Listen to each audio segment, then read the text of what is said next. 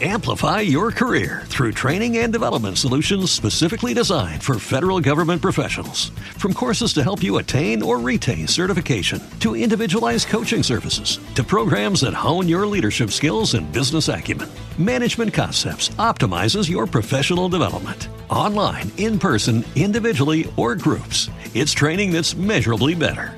Learn more at managementconcepts.com. That's managementconcepts.com.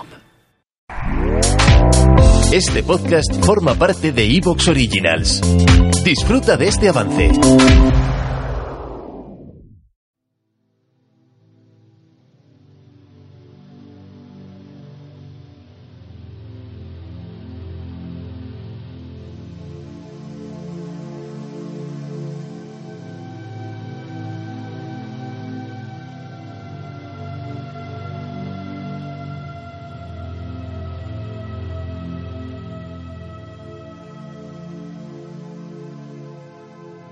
Estás escuchando El Candelabro.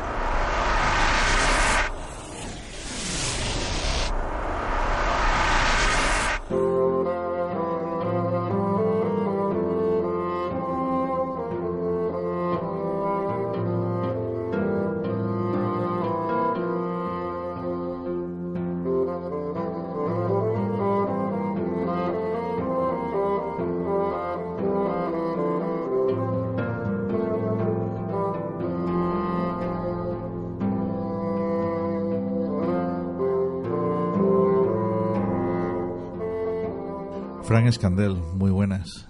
Hola, muy buenas noches a todos. Gracias por la invitación. Gracias a ti por estar aquí. La verdad, como siempre, es un placer.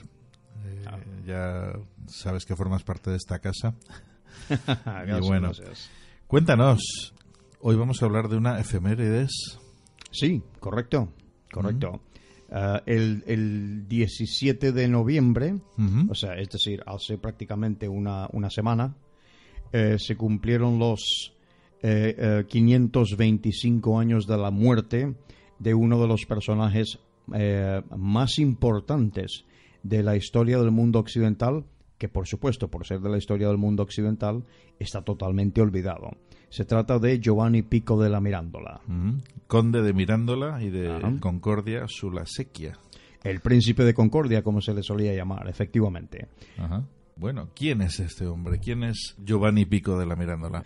Bueno, Gio- Giovanni Pico eh, de la Mirandola es, pues, eh, lo que podríamos llamar, nace en, en 1463, eh, fallece en eh, 1400, eh, eh, 84, es decir, estamos hablando, 94, perdón, estamos hablando de una persona que con 31 años de edad que alcanza, logró una obra eh, excepcional y ahora eh, durante, pues eh, digamos que veremos el alcance de, de- de- de todo lo que todo lo que logró. Entonces, eh, a los 14 años, a los 14 años, 14. Sí, ya se marcha a estudiar Derecho Canónico, Derecho Civil Canónico, a una uni- lo que se llamaría hoy una universidad, un centro superior de estudios, a los 14 años, lo cual tampoco me extraña mucho, porque el concepto de adolescencia eh, eh, aparece en el siglo XIX. Estamos hablando aquí de la- del siglo XV. ¿no? O sea, eh, no había concepto de adolescencia como lo, como lo conocemos ahora mismo. Eras niño o eras hombre. Una de dos, o eras niña o eras mujer. Punto. Entonces, a los 14 años se marcha a, a estudiar Derecho, se aburre tremendamente, que cree que no es, no es válido, empieza a estudiar Filología, y, y ya con, con 16, casi 17 años, eh, empieza a, a estudiar y empieza a indagar. Estamos ante un, un niño prodigio, o un joven prodigio en este Filósofo, caso humanista, teólogo. filósofo, humanista, teólogo. Eh, aquí hay que tener cuidado con los términos porque en, en esa época, eh, cuando, cuando en nuestra actualidad hablamos de ciencia y filosofía, pues estamos hablando aparentemente, estamos hablando de dos cosas distintas.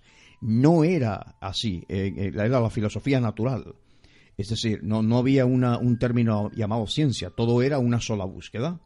Por lo tanto, eh, todo valía. No había, todavía no habíamos su- sufrido la separación.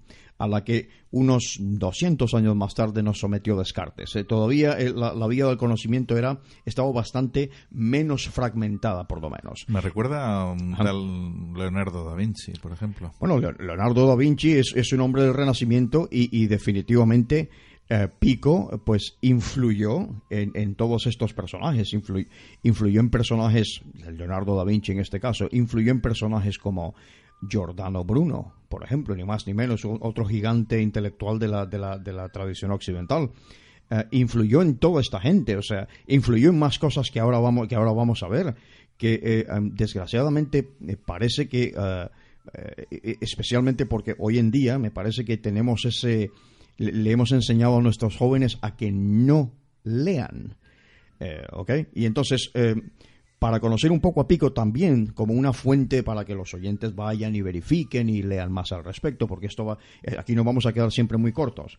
Eh, yo les recomiendo que eh, vayan y estudien o, consigan un, un, consigan un libro llamado La civilización del Renacimiento en Italia de Jacob Burckhardt, que en este caso es prácticamente la autoridad, de, que habla de, de ese ese experimento llamado la península itálica, es decir, una, una serie de, de, de ciudades-estado independientes, tremendamente ricos y afluentes, especialmente del centro y norte de lo que es hoy Italia, ¿okay? que le sirve como el laboratorio a Maquiavelo, Machiavelli, después uh -huh. para su, su, obra El Príncipe. Bueno, volviendo a Pico en este caso, eh, claro, él eh, ya a esos 17 años de edad se relaciona en Firenze o Florencia con lo que se llama precisamente la Academia Fiorentina, que está a cargo de los, de los eh, ya sabemos, de la famosa familia Medici, en este caso. Entonces, él empieza a, a, a indagar y empieza a estudiar ahí. Y entonces estamos hablando de un sitio donde está también Uh, aunque Pico le precede, pero está también otro gran genio de, de, de, de, esa, de ese círculo intelectual que es Marsiglio o Marcelo Ficino, en este caso. Y, y, hay diferencias entre los dos y vamos a ver cómo en la tradición occidental, tradición esotérica occidental, eh, vamos a poder distinguir a través de esta intervención de esta noche de dónde vienen ciertos conceptos que utilizamos hoy en día y de dónde vienen los otros conceptos que utilizamos hoy en día. Entonces, en el caso de, de, de, Pico, que es lo que nos interesa esta noche, de Ficino hablaremos otro día, en el caso de Pico, lo que hace, imaginemos por un momento a un joven de, ya cuando tenía 23 años, si mal recuerdo, eh, presenta un texto conocido como las 900 tesis. 900 tesis. 900 lo, lo que hace con las 900 tesis...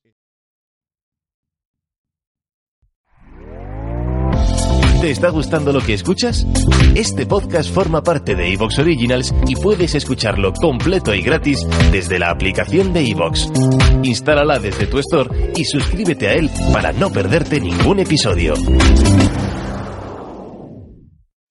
Amplify your career through training and development solutions specifically designed for federal government professionals. From courses to help you attain or retain certification, to individualized coaching services, to programs that hone your leadership skills and business acumen, Management Concepts optimizes your professional development. Online, in person, individually, or groups, it's training that's measurably better. Learn more at managementconcepts.com. That's managementconcepts.com.